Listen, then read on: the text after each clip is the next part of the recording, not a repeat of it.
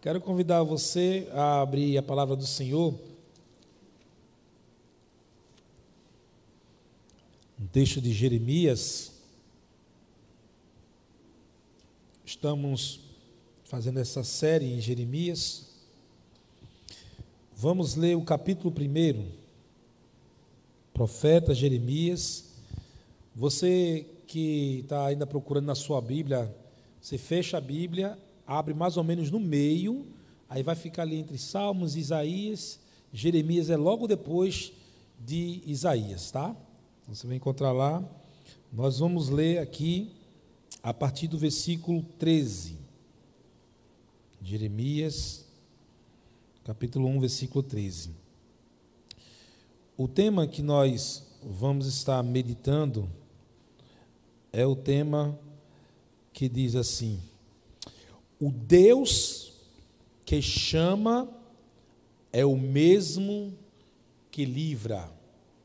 Bom, acho que está fácil para a gente é, lembrar e falar desse tema aqui, né? Deixa eu, do pessoal da multimídia, tá? O Deus que chama é o mesmo que livra. Queria que vocês pudessem repetir comigo. Vamos ler todos juntos? O Deus que chama é o mesmo Deus que livra. Amém. Então a nossa leitura vai estar a partir do versículo 13 do texto de Jeremias, capítulo 1. Diz assim a palavra do Senhor. Outra vez me veio a palavra do Senhor dizendo: Que vez? Eu respondi: Vejo uma panela ao fogo, cuja boca se inclina do norte. Disse-me o Senhor: Do norte se derramará o mal sobre todos os habitantes da terra. Pois eis que convoco, convoco todas as tribos dos reinos do norte, diz o Senhor, e virão, e cada reino porá o seu trono à entrada das portas de Jerusalém, e contra todos os seus muros em redor, e contra, toda, e contra todas as cidades de Judá. Pronunciarei contra os moradores destas as minhas sentenças, por causa de toda a malícia deles, pois me deixaram a mim e queimaram incenso a deuses estranhos e adoraram as obras das suas próprias mãos. Tu, pois, cinge os lombos, dispõe-te e dize-lhes tudo quanto eu te mandar. Não te espantes diante deles, para que eu não te infunda espanto na sua presença. Eis que hoje te ponho por cidade fortificada, por coluna de ferro e por muros de bronze, contra todo o país, contra os reis de Judá, contra os seus príncipes, contra os seus sacerdotes e contra o seu povo. Pelejarão contra ti, mas não prevalecerão. Vamos ler a última parte juntos? Porque eu sou contigo, diz o Senhor, para te livrar. Amém? Que o Senhor aplique Sua palavra em nossos corações. O Deus que chama é o mesmo Deus que livra. Palavra do Senhor que vem para nós aqui através do profeta Jeremias nos mostra quão é desafiador fazer a obra de Deus. Observe que Jeremias ele foi chamado por Deus para uma obra da qual ele mesmo se viu incapaz de realizar, a ponto de dar uma desculpa dizendo que ele era uma criança. Mas Deus, não obstante as suas desculpas, fala que não diga que você é uma criança, porque eu que te escolhi, é, eu que já tenho para ti tudo o que o meu coração deseja, porque eu que vou fazer esta obra. Às vezes, nós queremos pensar que muitas coisas de Deus dependem da nossa capacidade ou da nossa incapacidade. Observe que Jeremias, ele tem plena consciência das suas limitações. Mas Deus não estava chamando ele para olhar para si, mas para olhar para o próprio Deus. Às vezes nós nos achamos pequenos por demais para fazer algumas coisas, mas quando Deus nos chama, ele se responsabiliza. Amém? Então é isso que acontece aqui. Jeremias, ele viu quão desafiador era o seu chamado. E olha que não era uma coisa fácil mesmo, não. Embora que ali Deus estivesse com ele, mas ele mesmo assim coloca suas desculpas e Deus sempre reafirma que é Ele quem está cuidando de tudo. E nós caímos muitas vezes no erro de pensar que estamos só. Muitas vezes damos lugar ao medo, infelizmente alguns até mesmo ao desespero, e esquece das promessas de Deus, e esquece o Deus a quem servimos. É preciso a gente estar ciente daquele que nos chama. Preste bem atenção, não é a pessoa que é chamada, mas a pessoa que chama. É o Deus Todo-Poderoso. Por isso que nós estamos aqui para louvar esse Deus, cultuar o seu nome, a sua pessoa, porque Ele é um Deus todo-poderoso. É Ele que faz as coisas de fato acontecerem em nossas vidas. Quando nós estamos diante desse texto aqui, em que já fomos aqui meditando na semana passada, dos versos de 1 a 12, nós vimos que quando Deus chama Jeremias, ele mostra é, uma figura para ele. Né? Aqui a gente chama de parábola cênica. É, Deus pede para que ele veja algo em seu redor e ele observa uma amendoeira. E aquela amendoeira ele entende porque a amendoeira ali era a planta que logo no despontar da primavera era a primeira a brotar. Então ela era conhecida como uma planta vigilante, a que se despertava, porque ela era a primeira. E Deus estava falando daquela forma, daquela parábola cênica para Jeremias, de que eu que velo por ti, eu que tomo conta de ti. E também estava dizendo uma outra coisa para Jeremias: que assim como a amendoeira é a primeira a despertar, ela tem pressa em despertar, essa profecia que eu vou te entregar tem pressa de se, de se realizar, de se concretizar. Situando historicamente aqui, podemos observar que ainda não tinha o povo de Deus sofrido o exílio babilônico. Mas já é, o povo de Deus de Judá, porque o do, do, do, norte, né? Vocês sabem muito bem que nesse período aqui, o reino estava dividido entre reino do norte e reino do sul. E o reino do norte já tinha sofrido já o seu exílio, mas o reino do sul ainda não. E é em Judá que o profeta Jeremias, ali na região de, região de Jerusalém, que está com a sua missão para dizer o que vai acontecer. Observe, o profeta não é aquele que adivinha o futuro. O profeta é aquele que diz a palavra de Deus. E a palavra de Deus, ela se cumpre. A palavra de Deus se cumpre. E a palavra profética é uma palavra de advertência, de denúncia, é uma palavra que chama ao arrependimento, é uma palavra que denuncia o pecado, aponta para o erro e, como não podia fugir dessa é, métrica profética, o profeta Jeremias faz exatamente isso. E é esse o seu chamado.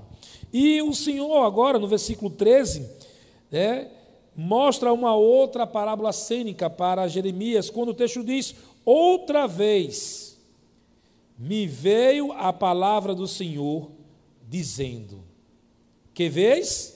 Eu respondi: Vejo uma panela ao fogo, cuja boca se inclina do norte.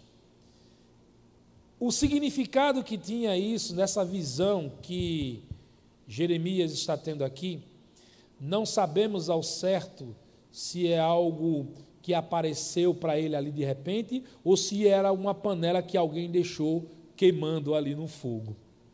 Lembra que nessa época não tinha o fogão que nós temos hoje a gás. Então era ali uma panela grande que estava colocada, alimentada a combustão por lenha. E a visão que Jeremias tem é uma visão que essa panela ela está numa direção ao norte, que era justamente o lugar que era apontado para onde viria o ataque, porque para a parte de trás, a parte sul, era só deserto. Então, ele diz o que vê e Deus diz o que significa aquela visão ali para ele. Versículo 14, ele disse: Disse-me o Senhor, do norte se derramará o mal sobre todos os habitantes da terra. Observem aqui, irmãos, que a ciência que o profeta tem é de que Deus é quem está agindo na história. Deus já sabe o que vai acontecer. E nada lhe é novidade. O dia de amanhã só é futuro para nós. Para Deus não é. E aqui, quando nós olhamos Deus dizendo que o mal virá do norte, é porque Deus já sabe o que vai acontecer e naquela ocasião o que iria acontecer. E é interessante pensarmos nisso, porque isso nos dá uma certa tranquilidade da pessoa do nosso Deus. Tudo está no seu controle. E nós vemos aqui, irmãos, que há uma situação em que o Deus de Israel se revela a Jeremias para mostrar que alguma coisa não estava bem. Estava alguma coisa errada. O que estava acontecendo ali? O povo de Israel tinha se desviado completamente do caminho do Senhor e fingindo que estava tudo bem. Qual é a missão do profeta aqui? É de dizer que aquilo ali não está certo. Quem já viu a propaganda do Ministério da Saúde advertindo a seguinte frase, dizendo a seguinte frase: fumar. Vocês sabem, irmão, vamos lá. Fumar é prejudicial à saúde. Mas as pessoas deixaram de fumar? Não.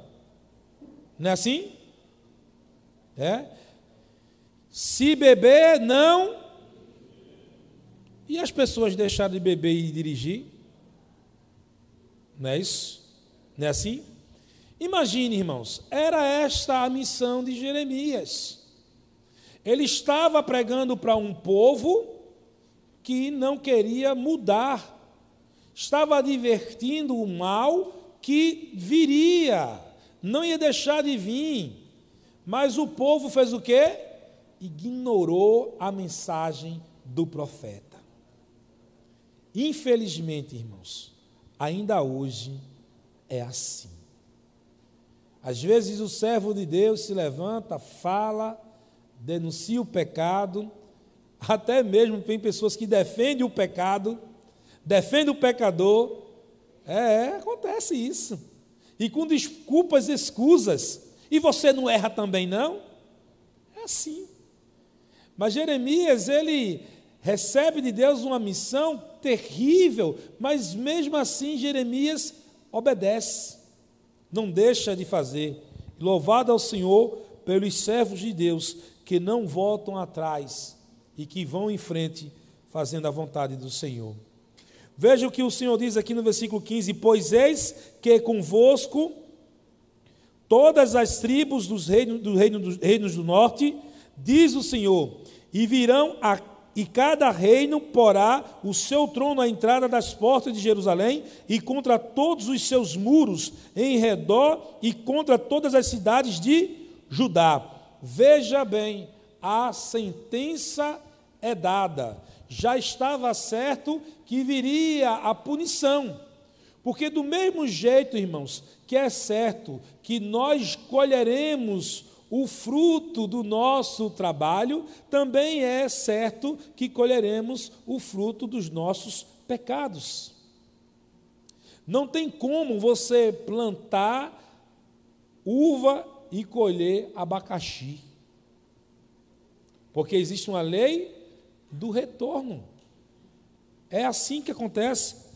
O texto diz que haverá ali toda uma devastidão por conta dessa desobediência. E aí vem agora é, a denúncia do próprio Deus, dizendo o porquê disso tudo. Versículo 16 fala: Pronunciarei contra os moradores destas as minhas sentenças. E por quê? Por causa de toda a malícia deles. O que foi que eles fizeram de tão terrível assim?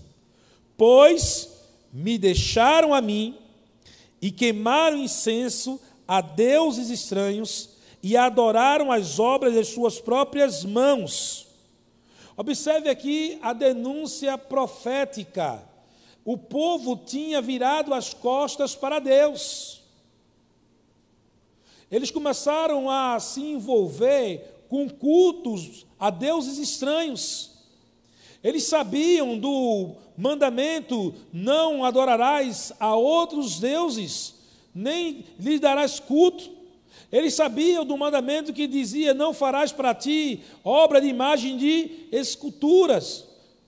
Eles sabiam disso tudo, porque a lei já tinha sido dada através do servo de Deus, de Deus Moisés, e aí eles quebram esse acordo com Deus, quebram essa aliança com Deus, esquecendo-se de Deus completamente.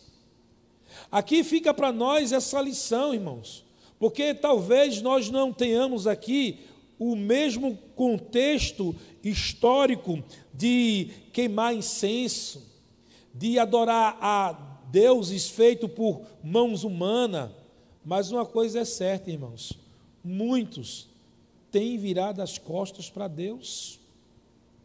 Esta é a verdade. E ainda estão com cara de paisagem, fingindo que não estão fazendo isso. Lembra que eu falei semana passada que é, na, na, época da adolescência a gente sabia do crente Raimundo, né? que era um pé na igreja e outro no mundo. Não existe crente Raimundo. Porque a Bíblia que eu leio diz que aquele que é santo se santifique cada vez mais, e aquele que é imundo se contamine cada vez mais. Ou é, ou não é. E o povo de Israel estava adorando a deuses estranhos, tinham se esquecido do Senhor e chegavam lá no templo com a cara mais lisa do mundo e iriam oferecer seus sacrifícios a Deus. E nessa mistura, nesse sincretismo religioso, eles estavam, na verdade, dizendo o seguinte: nós não estamos servindo a Deus com fidelidade, porque Deus ele é um Deus que quer fidelidade, porque Ele é um Deus santo. Ele não aceita dividir a sua glória com ninguém. Ele diz que Ele é o único Deus verdadeiro. E se nós deixarmos Deus para trás e seguirmos aos nossos desejos, porque é um ídolo do momento, é o ídolo do eu, é a minha vontade, é o que eu quero, o que eu desejo, é o meu corpo, é a minha vida. É essa ideia do ego elevada ao extremo, o, o ego como centro das atenções, a egolatria, primeiro eu, depois eu, vocês não veem como as pessoas estão cada vez mais individualistas? Eu faço aquilo que me dá vontade, ninguém manda em mim, não se presta contas de nada. Por quê? Porque é o ego inflado e ao mesmo tempo é o pessoal mais frágil que tem, o pessoal dessa geração, porque, porque qualquer motivo é motivo para ficar chateado. Ninguém pode trazer uma repreensão que já fica magoado, já fica triste, porque o seu eu foi ferido, ego ferido. E aí, irmãos, muitas vezes esse eu, esse ego, tem sido o seu Deus. Quando na verdade somos convidados a negar a si mesmo. Jesus disse: aquele que quiser seguir a mim, negue a si mesmo e tome a sua cruz. É negar o meu eu, as minhas, as minhas vontades. Às vezes, irmãos, as coisas não vão acontecer do jeito que eu planejei, do jeito que eu desejei. E tem gente que tem esse ídolo do ego tão elevado que se as coisas não forem do jeito que ele pensa que é, do jeito que ele pediu para ser, ele não participa de nada. Eu estava me lembrando esses dias de um, um texto que eu li acerca de uma situação que aconteceu numa igreja onde igreja batista, porque vocês sabem que igreja batista as pessoas têm a oportunidade de dar a sua opinião, né? Porque nós vivemos numa situação aqui eclesiástica de democracia, né? E aí o irmão estava no momento de assembleia e votou contra a um, um trabalho que queriam fazer na igreja de expansão. Queriam ampliar um pouco mais um departamento da igreja e ele votou contra. E na sessão, a maioria votou a favor. Aí se prevaleceu o quê? O que a maioria decidiu. No outro dia, começou as obras lá para a ampliação desse departamento. Esse irmão que votou contra, ele foi o primeiro a pegar a pá e a fazer o traço do cimento. E o pessoal chegou para ele e disse: Mas você não foi contra? É, eu fui contra, mas a igreja votou a favor e eu sou a favor da minha igreja e estou aqui para trabalhar com a minha igreja. Que maturidade, né? Isso é maturidade, irmãos. Porque ele não tinha o ego como o seu ídolo. E é isso que acontece. Nós temos que entender que estamos aqui no intuito coletivo e não individual. O individualismo tem levado muitas famílias a se quebrarem, a se partirem. Ah, eu quero lutar pela minha felicidade. E é uma felicidade que traz tragédia para a família toda.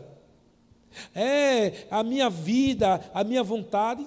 É um ídolo, irmãos. Às vezes as pessoas não pensam que é, mas é um ídolo. O eu é um ídolo. Que muitas vezes tem atrapalhado a sua comunhão com Deus. É, porque tem vezes que as pessoas ainda falam assim, né? É o meu Deus, eu adoro a Deus da minha maneira, o meu jeito, mas o jeito de adorar a Deus não é o jeito que o eu quer, mas é o jeito que Deus quer. Porque às vezes você vai estar adorando a um Deus sem as consoantes. Tira as consoantes da palavra Deus, fica o quê? Eu. Só o eu.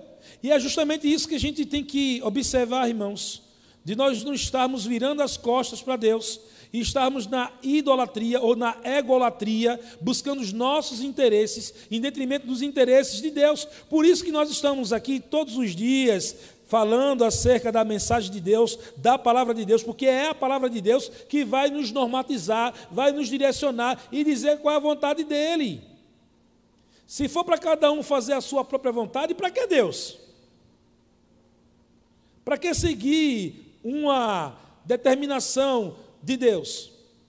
Então, aqui, irmãos, nós olhamos que a denúncia é feita aqui: o povo deixou Deus, virar as costas para Deus, começaram a se envolver com outros ídolos, queimando incenso a deuses estranhos e adorando as obras das suas próprias mãos.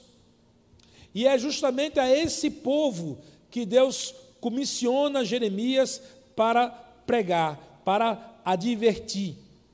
Do mesmo jeito que o Ministério da Saúde adverte quanto à questão do uso do fumo, que é prejudicial, Deus chama Jeremias para dizer do problema que eles estão ali tendo com relação ao pecado.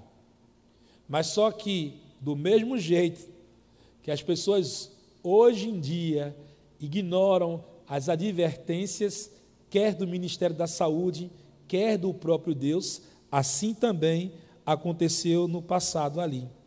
Mas só que Deus chamou Jeremias mostrou o quadro, disse qual era o problema, o delito cometido por aquele povo, mas agora Deus fala para Jeremias que ele precisa se preparar. Veja quando ele diz aqui: Tu, pois, cinge os lombos. É, cingir os lombos era uma ação de preparo. Naquela época não tinha as roupas que nós temos hoje. Eram uns vestidos, umas roupas bem avantajadas no tamanho, e aí se pegava aquela roupa, levantava ela e prendia num cinto que ficava na cintura, na altura da cintura, para que a pessoa pudesse ter maior mobilidade. Isso às vezes para a pessoa correr, às vezes para poder fazer um trabalho que necessitasse mais uma articulação. E é justamente essa ideia que Deus está dizendo para Jeremias: se prepare, fique pronto para agir. Ele diz: Tu, pois, cinge os lombos, dispõe-te e dize-lhes tudo quanto eu te mandar. Observe que Jeremias não está fazendo as coisas que lhe dá a cabeça, não vai falar do que ele quer, do que ele deseja, ele vai dizer o que Deus mandar ele dizer. Você está preparado para dizer o que Deus quer que você diga? Existem ambientes, irmãos, que nós estamos ali e seremos cobrados a uma atitude. Lembro-me da fala de Billy Graham quando ele disse que nós somos a Bíblia que o mundo lê. Pensando nessa frase dele, eu fico imaginando que tipo de Bíblia eu sou. Será que eu sou uma Bíblia que está dizendo realmente a palavra de Deus? ou eu sou uma Bíblia com algumas páginas arrancadas?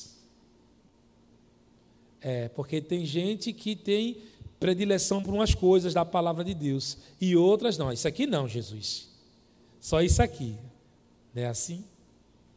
Então, nós somos chamados para nos prepararmos para dizer o que Deus manda dizermos. Não te espantes diante deles, para que eu não te infunda, para que eu não te infunda espanto na sua presença. Por que Deus diz isso para Jeremias? Por que ele fala isso? Porque, irmãos, quando você contradiz alguém, você está diante de um confronto. E tem pessoas que evitam o confronto. E o cristão, ele está num mundo aonde Deus tem sido esquecido. E as suas ações, se de fato você tem Cristo na sua vida, vai confrontar o mundo naturalmente. Não tem como você ser amigo de Deus e amigo do mundo ao mesmo tempo. A Bíblia diz que ninguém pode agradar há dois senhores. Se você estiver agradando o mundo, se você estiver num lugar onde você não tem incomodado, não estou dizendo que tem que ser o chato, não, mas se você não tem sido luz, você está sendo envolvido pelas trevas. E é justamente essa missão que Deus tem para nós, de resplandecer em meio às trevas. E isso incomoda. Vai incomodar. Me lembro do irmão Claudino, que foi demitido porque não quis mentir. O encarregado dele disse: Não, mas aqui é assim. Ele disse: Não, mas eu sou crente. Percebe? Ele foi demitido, mas ele não deixou de fazer a vontade de Deus. E quantas vezes, irmãos, por coisas corriqueiras, por bobagens, deixamos de lado aquilo que é a vontade de Deus para agradar a homens. Mas o desafio é justamente esse. Não devemos ter medo diante do mundo, diante das coisas que vêm sobre nós, porque aquele que nos chamou é o mesmo que nos protege. Ou você crê nisso? Ou isso é um conto de caruchinha para você? O texto ainda consegue nos dizer assim: Eis que hoje te ponho por cidade fortificada, por coluna de ferro e por muros de bronze, contra todo o país, contra os reis de Judá, contra os seus príncipes, contra os seus sacerdotes e contra o seu povo. Duas coisas que tem aqui nesse versículo. Uma é o preparo que vem de Deus para o seu servo, diante das diversidades. Observe que Deus não diz para Jeremias que vai tirar ele do confronto. Deus não diz para Jeremias que ele não terá conflito, mas Deus garante que dará forças para ele suportar. A Bíblia diz que nenhuma tentação vem para nós sem Deus nos dar o escape, que não vem nada que nós não possamos suportar. Entende? Então você vai observar que aqui o texto traz uma metáfora falando de cidade fortificada, coluna de ferro e muro de bronze. Só material de grande resistência para absorver grandes impactos. Porque quem nos fortalece é Deus. Veja que não é a nossa capacidade, mas é a capacitação que vem de Deus. E é isso que Deus diz para Jeremias. A segunda coisa que aparece aqui, lembra que Deus mostrou no versículo anterior qual era a, a, a questão envolvida aqui, qual era o crime. Né?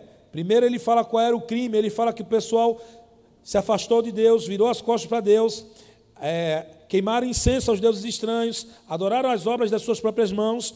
Agora, Deus vai mostrar quem são os criminosos. Ele vai, vai dizer, como nós dizemos, vai dar o nome aos bois. E ele diz aqui quem está envolvido nesse problema todo aqui, que é denunciado pelo próprio Deus. Ele fala o seguinte: ele diz que é contra os reis de Judá, contra seus príncipes, contra os seus sacerdotes e contra o seu povo. Observe que a escala vem do maior para o menor: rei, príncipes, sacerdotes e povo. O que é que nós vemos aqui, irmãos? Uma sociedade totalmente corrompida, começando de cima a baixo. Quando nós temos governantes corruptos, todos que vêm abaixo dele são prejudicados. Isso é bíblico. Não tem como fugir disso, não. E essa é a denúncia feita aqui, desde o rei até o povo.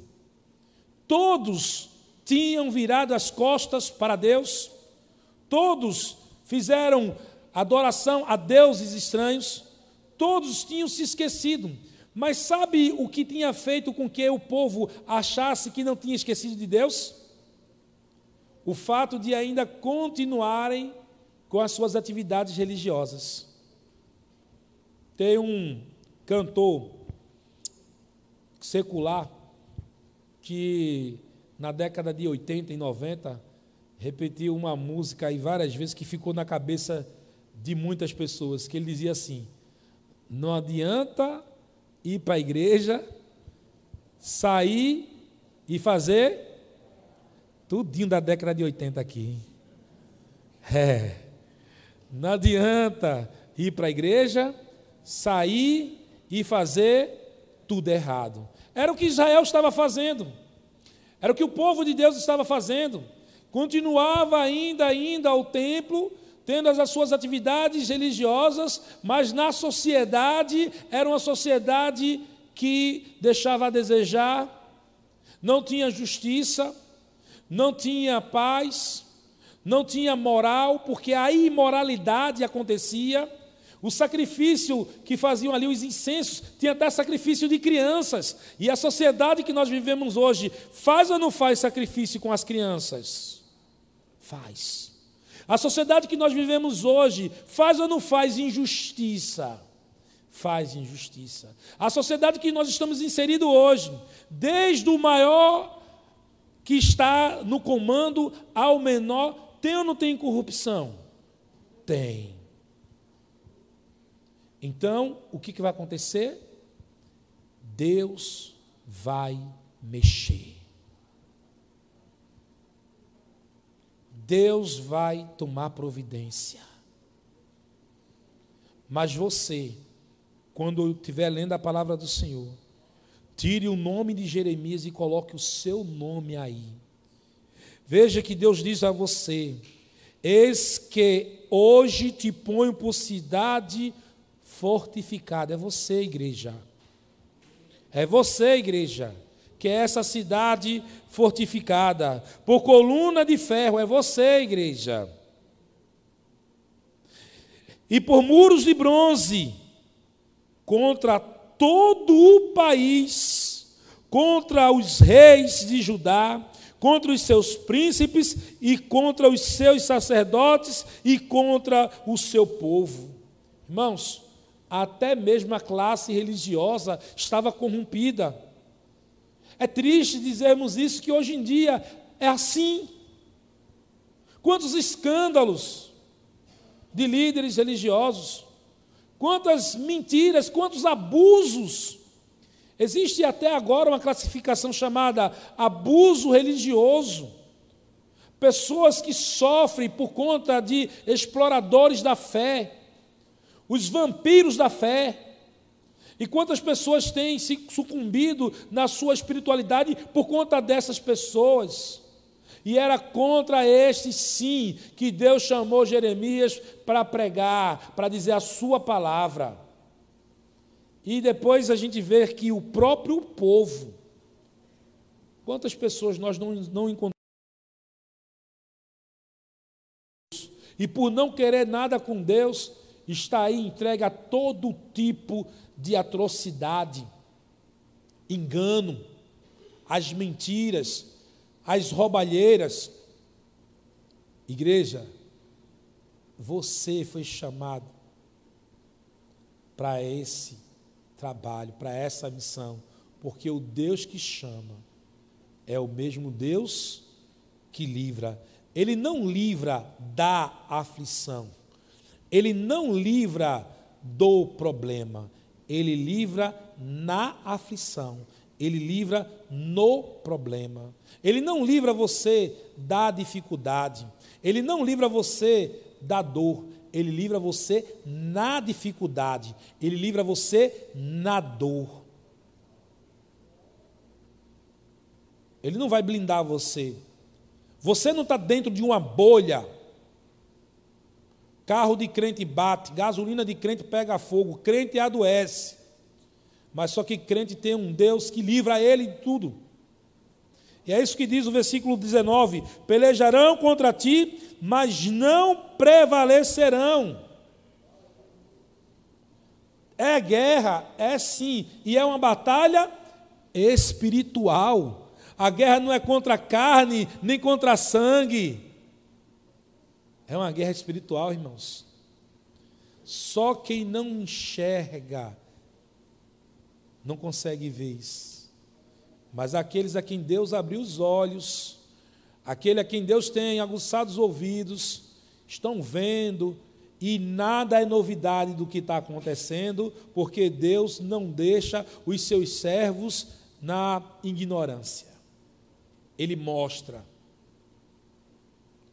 Mais do que isso, ele livra. Versículo 19, parte B.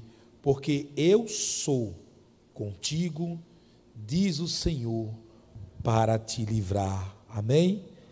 Olha, irmãos, essa última parte é a parte mais importante para nós.